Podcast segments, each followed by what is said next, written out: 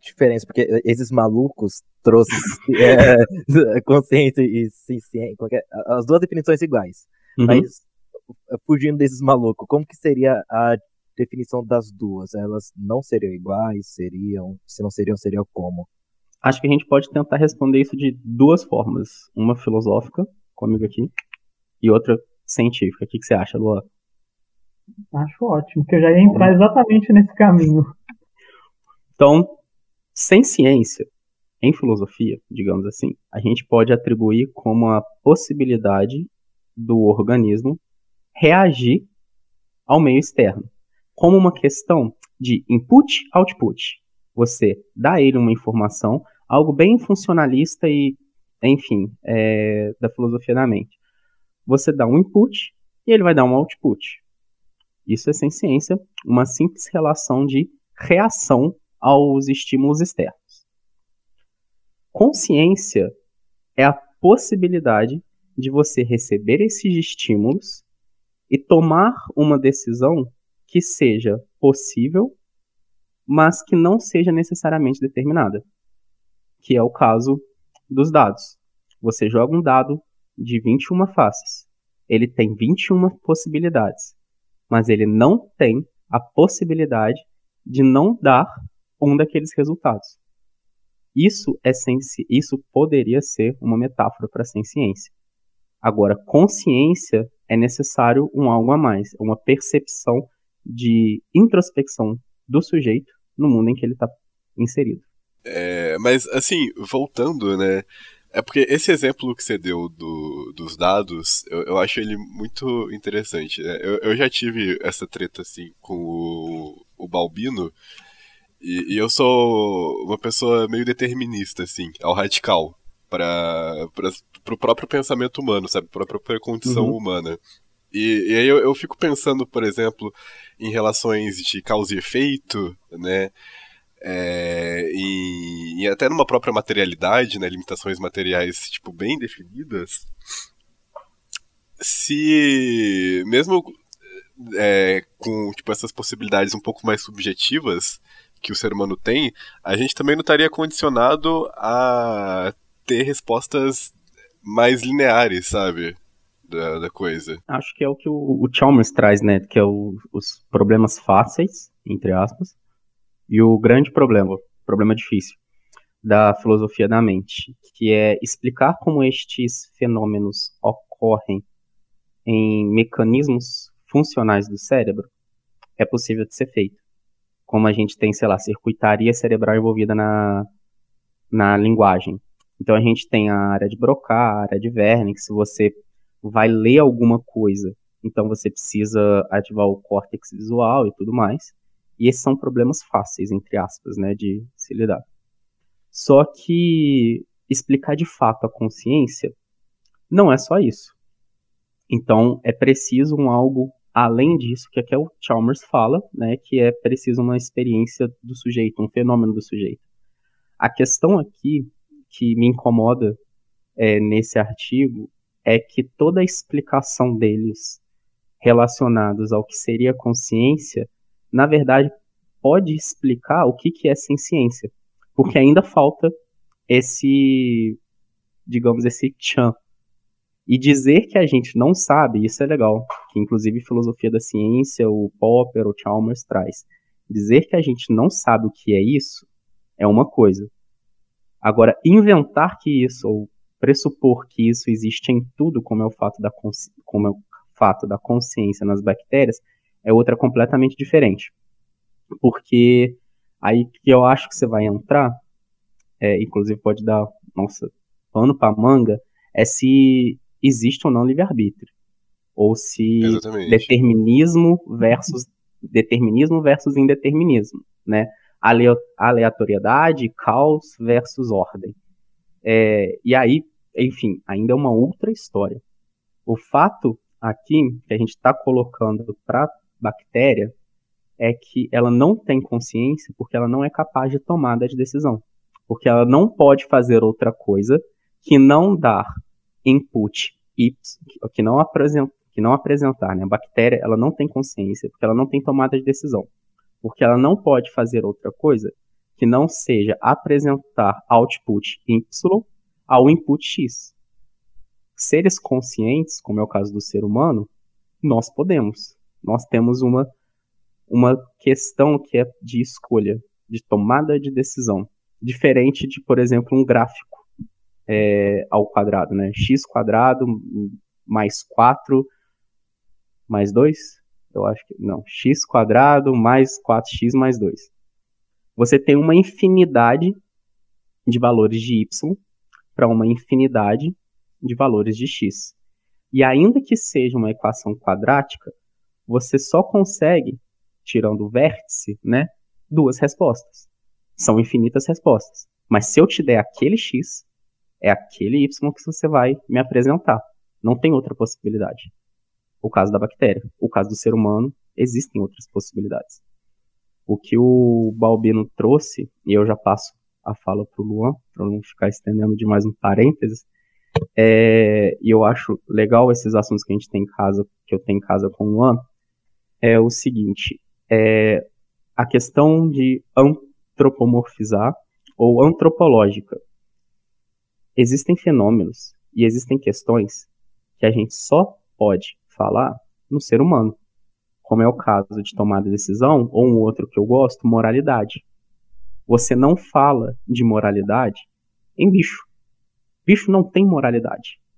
Porque para ter moralidade é necessário uma série de atributos, como por exemplo um caráter histórico-cultural, uma memória a longo prazo, ou uma percepção de conjunto e realidade, digamos assim, que os bichos não têm.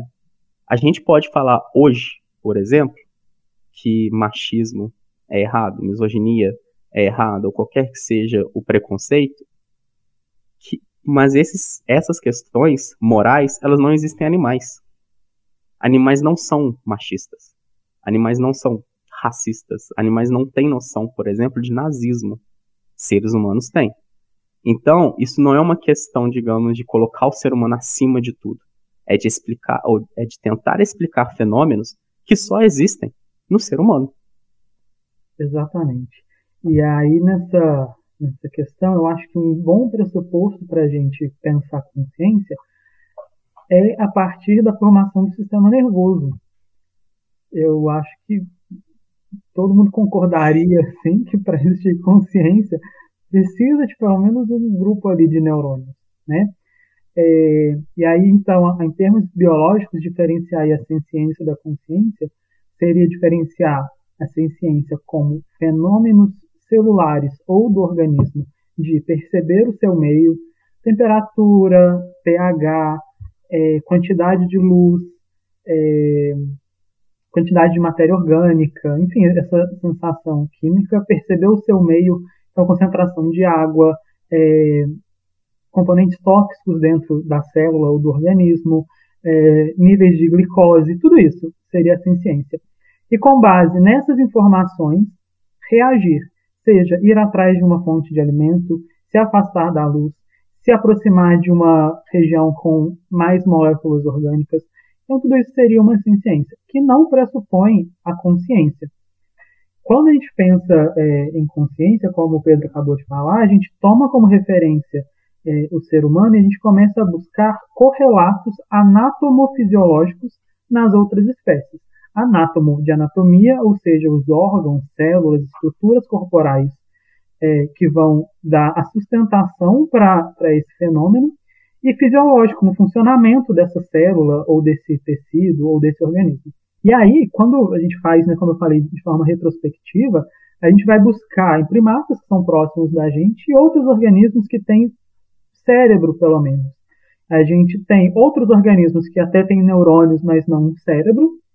E aí, falar de consciência nesses organismos já fica difícil, apesar de haver neurônios ali.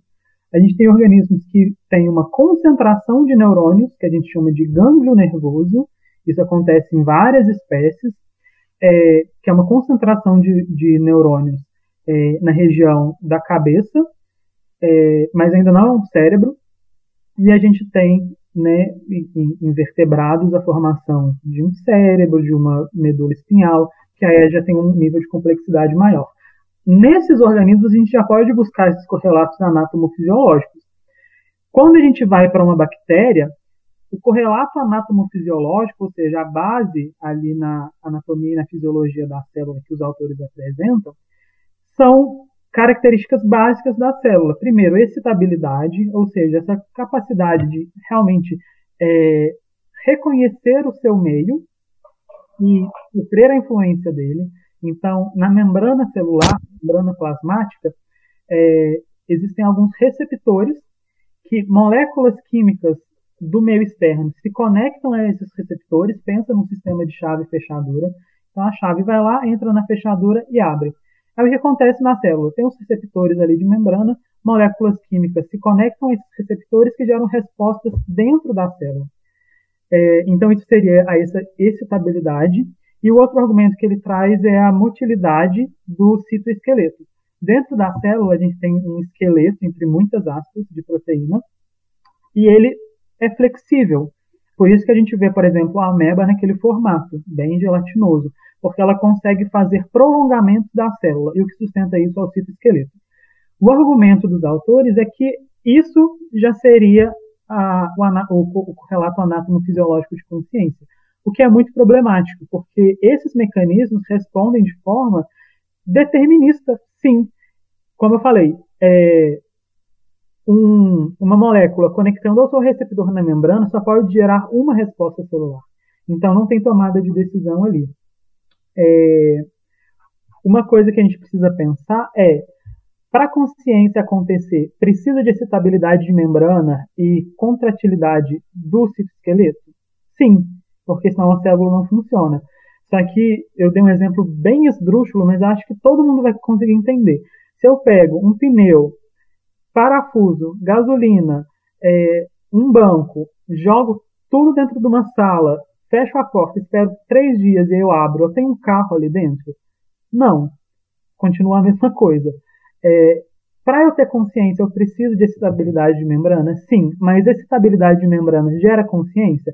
Não necessariamente, porque aí você está invertendo a conclusão de forma muito grotesca e a sua conclusão vai estar errada. E só para dar mais um exemplo é, em, seres humanos, tem um fenômeno chamado arco reflexo. Todo mundo já fez isso. Foi pegar uma coisa, estava muito quente e automaticamente soltou aquele objeto. Não, não é uma tomada de decisão. Você não parou e refletiu, ó, oh, como está quente esse objeto, vou soltá-lo para não queimar a minha mão. Não é assim que funciona, você simplesmente solta. A mesma coisa, coisa quando você pisa uma pecinha de Lego. Você simplesmente dá um pulo, independente de onde você esteja, que esteja na sua mão, você dá um pulo. Por quê? É um processo de resposta, envolve neurônios, mas não envolve o córtex cerebral. O processamento de dor, tudo isso vai envolver, mas de forma secundária, isso acontece depois. Mas essa reação, que a gente chama de reflexo de retirada, não depende de consciência, está acontecendo mediado por neurônios, mas não implica consciência. Então, é, só um exemplo assim na, do, da nossa fisiologia que, que vai mostrar isso, de processos acontecendo que, que não depende necessariamente da, da consciência. E aí o que os autores vão falar que para esses organismos unicelulares o que está acontecendo é uma memória genética, ou seja, as informações são guardadas no material genético dessas células e com base nisso elas respondem.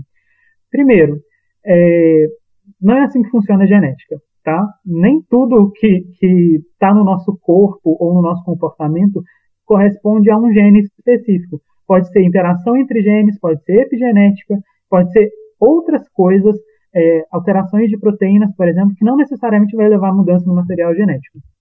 Mas, se o argumento deles é que esse aprendizado, entre aspas, é, fica armazenado no código genético, já que eles não têm cérebro para é, guardar memória, se está armazenado no código genético, então eu não preciso de uma consciência, porque eu já tenho a genética para explicar.